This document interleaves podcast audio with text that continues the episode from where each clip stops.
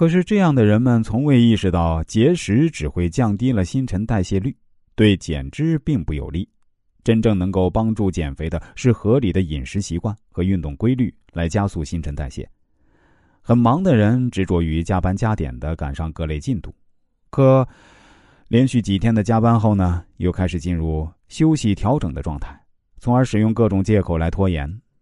当有别人来催的时候呢，又开始进入到下一个加班周期，奔波忙碌，周而复始，无限循环。可是这样的人们从未意识到，周而复始的忙碌只是一种高效率的假象，自己的工作并没有变得出色，反而漏洞百出。真正摆脱这种循环，是懂得做好计划、提升能力、辨别事情的轻重缓急。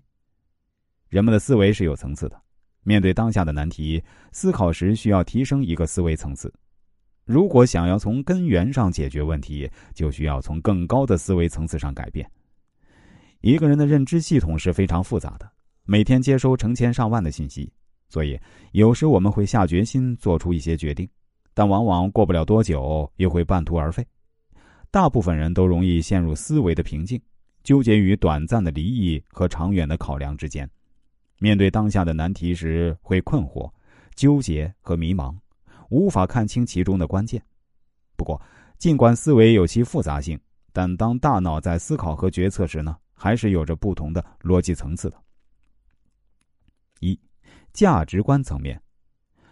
价值观是我们内心一套信念拼图，并潜移默化的影响着我们看待周围事物和为人处事的方式。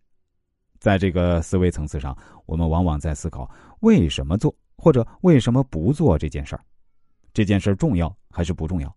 这件事原本应该是怎样的？第二，能力层面。能力层面与一个人在现实中能有的选择有关，每一个选择都是一种能力，所以选择越多，能力越大。比如英语听说读写能力都很强，就可以选择当英语老师。也可以选择做同声传译。第三，行动层面，行动层面是能力的挑战和实际发挥，即指我们如何用自己的能力去做事情。第四，环境层面，环境层面的思维包括了对所有身体意外的条件的感知，在思维的层次中，每一层的思考和改变都会产生由上至下的传递，从而影响低层次的思维。层次越低的问题越容易解决，在日常生活中，大多数问题来自环境和行为层次，但当问题产生在信念、价值观的层次时呢，解决起来就更为困难。